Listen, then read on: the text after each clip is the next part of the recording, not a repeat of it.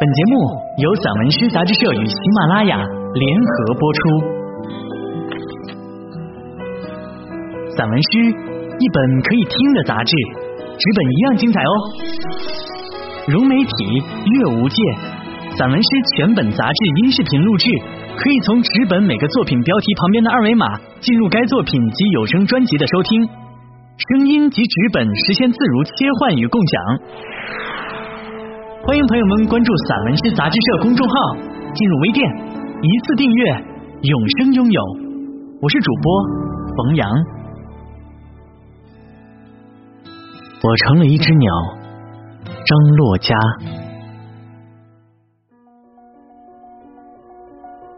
我看到窗外有个黑影在不断变大，先只有一个尾翼大，慢慢的扩展，扩展。变得巨大无比，几乎遮蔽了我的视野，而且越来越向我靠近。我吓得紧缩起身子，又似乎传来一种声音。仔细听，有时低沉，像一个老人在喘气；有时忽然尖利，仿若小孩猛的一声哭叫。声音忽高忽低，忽左忽右。波浪似的拍打着我的耳膜，声音也越来越强烈，肆无忌惮，横冲直撞，有种歇斯底里的感觉。他们成群的、连片的裹挟着我，而我只是一个孤零零的一个。我想呼叫，但是叫不出声来。声音和黑影向我扑来，我闭上眼睛，捂住耳朵。可是我已经沦陷到了声音和黑影的漩涡中，爬不出来了。我感到了寒冷和疼痛，似有一把刺刀插入了我的心脏。这不是夏天吗？为什么会如此的冷？是不是走过漫长冬季的人一生的记忆？都会陷进寒风里，走不出来。突然感觉有一双无形的大手把我从梦境的深海里打捞起来，我恐惧的蜷缩起身体，仍有阵阵寒意袭来。窗外的雨淋淋漓漓，风声、雨声、雷声奏响着一首夜的交响曲。我光着脚，用最快的速度跑下了楼。我想冲进雨里，我想让自己的思想和雨水交汇。我没有打伞，撑一把伞或许可以挡一阵阵的雨，但我认为这仍是无法躲过整个雨季的，所以我从来不打伞。于是我的思想总是让雨水淋得湿漉漉的，总是会随着水花。溅起波涛，然后我会迷失在长长短短的大街小巷，走入霏霏细雨，或更想入非非。然而，我突然发现自己无法走进雨里了。我忘了自己已是一只鸟了，在雨中，我没办法展开自己的翅膀。我更忘了自己。是一只折断了翅膀的鸟。我是非常不习惯自己是一只鸟的。我还是习惯住在楼房里，在人和鸟之间切换不过来。可是我已经成了一只鸟，我必须去习惯它。我喜欢黑夜，喜欢路灯，喜欢雨。我的内心与之是那么契合。我在夜里狂走，在雨中漫步，和路灯对视，因为这是属于我一个人的。这一切的一切是那么真实，没有一丝白天的伪饰，更没有人与人之间的虚情假意。我是那么不喜欢装模作样的拥有很多朋友。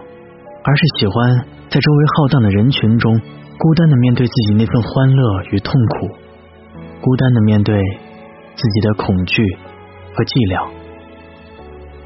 在人群中，我总是显得那样格格不入。我的任何动作、语言总显得那么缓慢。我也从来不跟任何人去争什么，在人群中却总是像飘荡在空中。于是，我被大地判定只适合飘在空中。就这样，我成了一只鸟。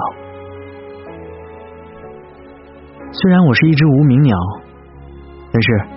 我有非常漂亮的羽毛，头上的羽毛又短又密，其中一撮毛茸茸的绿毛让我显得高贵。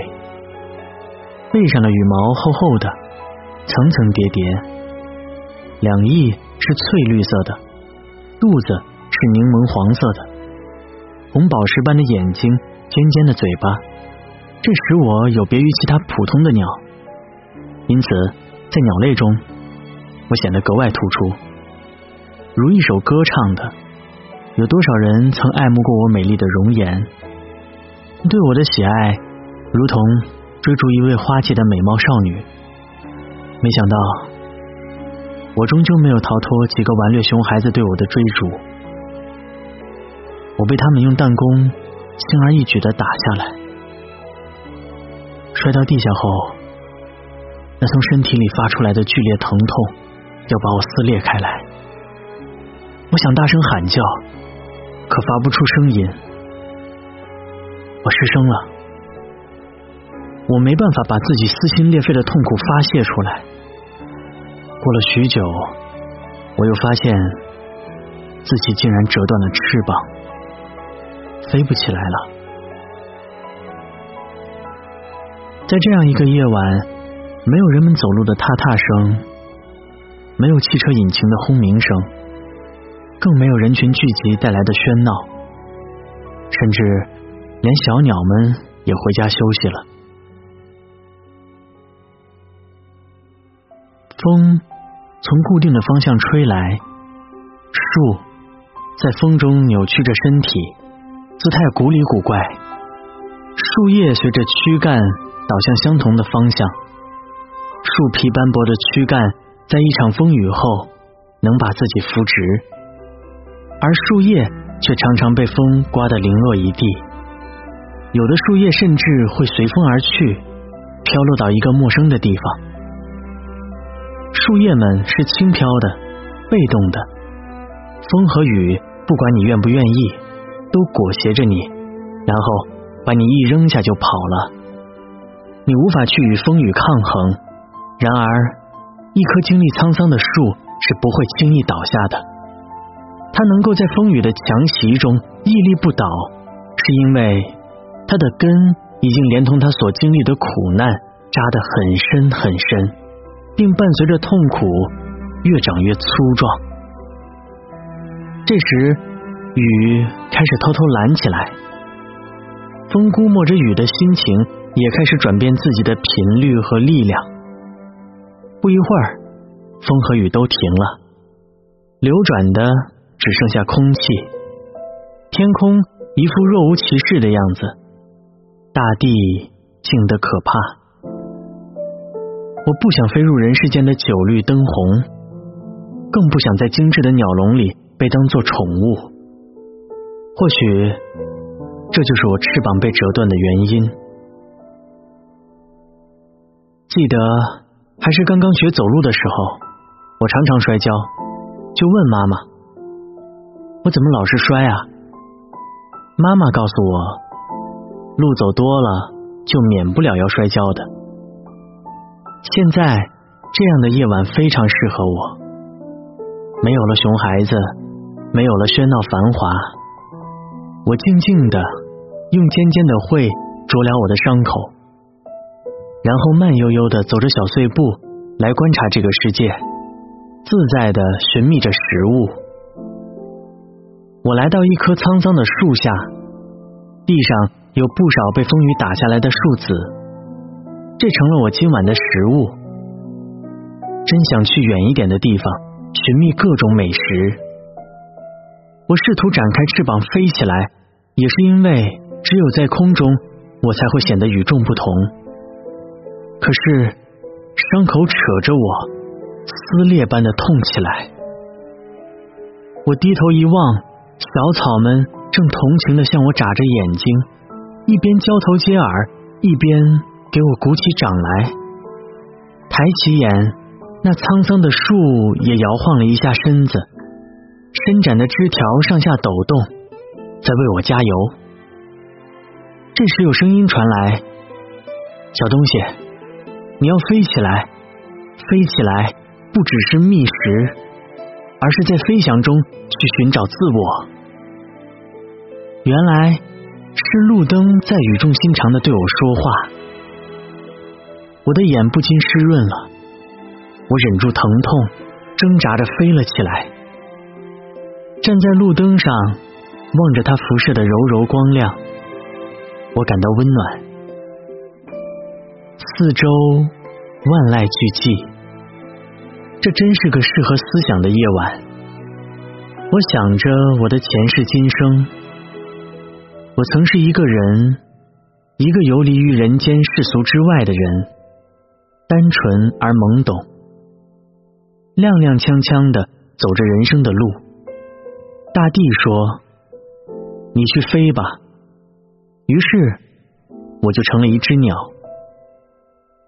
我想，人和鸟都是这个世界的生灵，只不过一个在地上行走，一个在空中飞翔。无论怎么转换，我将永远是我。任何刻骨铭心的记忆。都自带生命的光芒。这一刻，我有些混沌的脑子豁然清晰亮堂起来，仿佛一道闪电划破浓重的乌云。我抬头看见了路灯，笔直的灯杆上有团柔亮的光辉，它不仅闪耀着自己，更照亮了人的行程。无论风雨交加，雷鸣电闪，也从不弯腰低头。他是孤傲的，却总在不屈不挠的燃烧生命，用光明来驱赶黑暗。我看见了地上不起眼的小草，只要有泥土，哪怕是一丁点儿，它就会有昂扬的蓬勃；哪怕被践踏，哪怕枯萎了，一缕春风，一阵春雨后，也会呈现出一片新绿，一派生机。而树呢，则把根深深的扎在土壤里，历经了几多风霜雨雪，领略了几多变幻沧桑，却仍然踏实稳重。尽管树皮干结皲裂，树干上还有一道道伤痕，却依然坚强的伸展枝条，新叶盈盈。我觉得自己今夜忽然明白了很多道理，这是路灯教给我的，是小草教给我的。是树木教给我的，这比人教的更为生动具象。与之相比，有些人没有小草匍匐般的虚心，无法体会处于低矮仰看世界的热情。同样，他们因为没有路灯的高度，故而无法知道站立高端俯视世界的高远，也没有树木那样深深的根。无法了解大地深处的奥秘。我想，哪怕伤口再痛，我也要屏住喊叫。那种碾碎肉体的痛苦呼叫，我会咬住舌头，把它咽下去，埋在心底。此时此刻，我被撕裂着的不仅仅是伤口，还有我的灵魂。我假装轻松的站在低矮的灌木丛上。看着南来北往的风，小心的扯住风的袖子，擦拭，掉眼泪。幸好这时没有喜欢胡思乱想的云来猜我的心思。当我能飞翔的时候，我觉得凌空而行真的是轻而易举的事情，震动起翅膀就如愿以偿了。可是现在。我只能望空轻叹。如果现在有一只强劲的大鸟驮着我起飞该多好！在一望无际的天空，我也不会那么害怕。可现在我受了伤，这么孤零零的，不见有同类来抚慰我、帮助我。我曾不止一次梦见自己鲜血淋淋的身体被苍蝇啄食，它伸展着暗褐色的飞翼，用铁钩般的尖喙对着我。不等我将自己的过去、现在和将来告诉他，便向我扑来，将我撕裂。死亡难道是我最后的归宿吗？我现在不能有人的理想了，但是不是？还可以有鸟的追求，我的伤口还能愈合，我的羽毛还能重生，我的血肉还能燃烧，我不屈的灵魂还能自由翱翔。我要和苍蝇搏击，我要和风雨雷电搏击，我要飞，我要飞起来。活着，便是我今生今世的证据。以后，也许没有人会相信我这只鸟曾经是一个人，他们会对我的曾经表示怀疑，甚至我也问过我自己：我曾经真的是一个人吗？然而，谁又能说出一只花叶、一只虫蚁的全部真实？谁又能体验一次次的雨打芭蕉、风吹旧墙？谁又能还原、复制和证明自己以往的生活？况且，一个人的内心生存，谁又能见证？房屋和道路终将旧去，只有扬起又落下的尘土依然如故。我只有活着、飞起来，才能留下证据。路灯的光亮透过树枝缝隙漏下来，丝丝缕缕的在地上晃动出斑驳的光影。树底周围那圈纤弱小草如熟睡的婴儿，宁静而安详。树影被灯光拉长变形，它成长时的欢乐与苦难被压缩在树轮的记忆里，现在被释放了。树影忙碌的追逐着。沧桑之树也要证明自己的曾经吗？我俯瞰树旁这条路，是人的脚把路磨平了，路却把人心的棱角磨平了。人把自己的年华与经历刻在路上，而路却常常抹去了痕迹。人在路上越走越深，带回家的未必只是那看不见的尘埃。天气泛起鱼肚白。如果我还不能飞翔，我将会再一次遭到有些人的嘲讽和戏弄。他们自视高贵，为了一时的开心而让我受到伤害，甚至造成我的死亡。那样的死亡是屈辱的。人总是在骄傲的自诩为最高贵的物种，不会因着于大地万物的依存而生情。对于路灯，对于树木，对于小草，对于我这样一只鸟的存在，因为熟视而忽视，表现出一种理所当然的漠不关心。人们对于风怎样把路灯吹得昏黄，雨怎样把树木淋得苍老，都一概不知。其实，路灯和树一直站在人类无法企及的高度，俯视着行人的所有表演。解读着他们千奇百怪的心理，窥探人性的种种弱点。当我还是人的时候，面对其他生灵，我也以为自己是高高在上的。小时候，我曾在路边的一行矮灌木上看见一只小鸟，扑棱着翅膀却飞不起来。它漂亮的羽毛吸引了我，我高兴的把它带回家，放在一个纸盒里，拿来了好多食物给它吃。可是，他拒绝了我的食物，甚至连水都不喝。我蹲下身子，用手指梳理它褐色渐红的羽毛，它弱小的身子在发抖，仍然不吃不喝，黑豆般的眼睛一动也不动，流露出一种我当时不可名状的神情。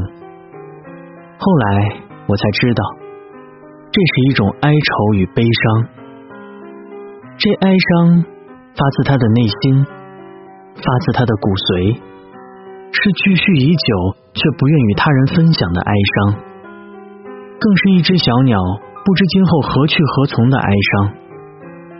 这种哀伤当时深深的打动了我。望着他，我的心在隐隐作痛，却没想到应该将它放回大自然。两天过后，在生命的最后一刻，它仍然挣扎着，企图张开它的翅膀。却已是突然，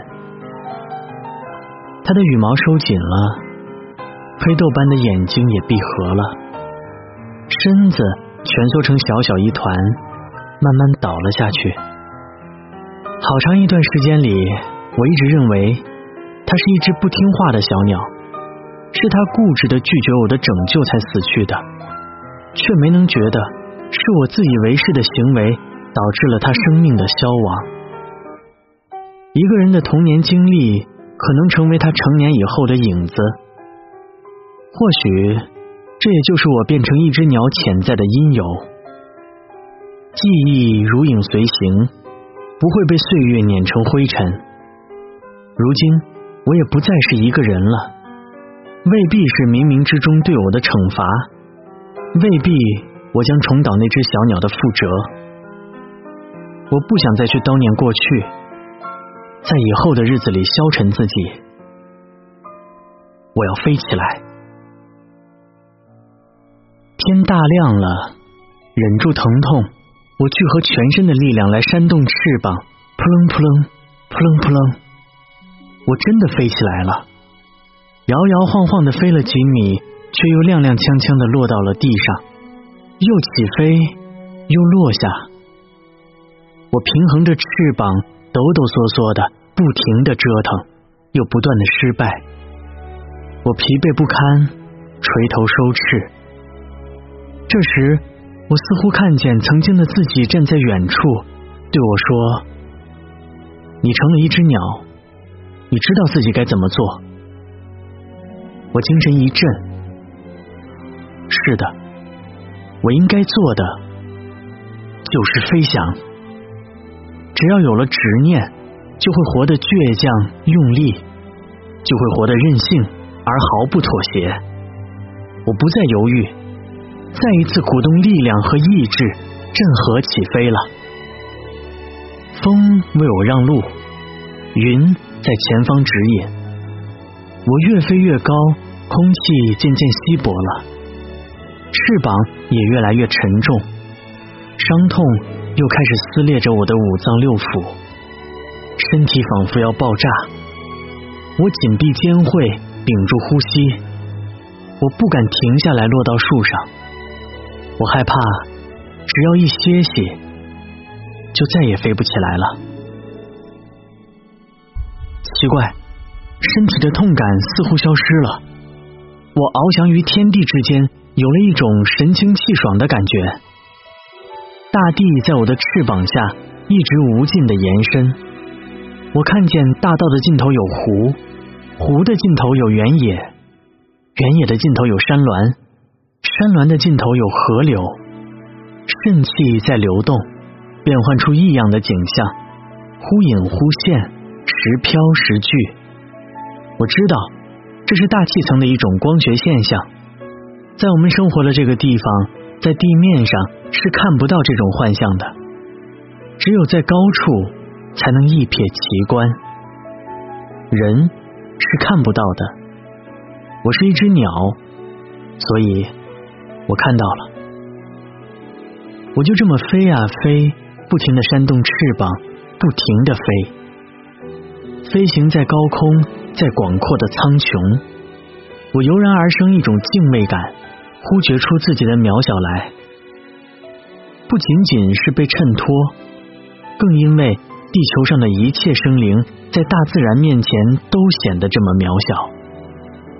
原来，渺小是我们生存的常态。有了这种认识，我们才能找准身处这个浩瀚世界的方向。淡蓝色的河流是弯曲的，河面泛起透明的水花，一朵一朵的，层出不穷的，水色变成了浅白。其实我知道，在浅白色的水下面。一定有暗流在涌动，在碰撞，在打着看不见的漩涡。只有这样，河水才会不断的前行。河面上不时有船只快速驶过，船尾翻腾起白花花的水浪，真像那珍稀的白鳍豚。远处的山头之间升腾起浓浓雾蓝，与灰白的天空融为一体，看似无形无息。我却感觉到了他们真实的存在。我不停的飞，风把我送得很高，我没法扯住风的袖子了。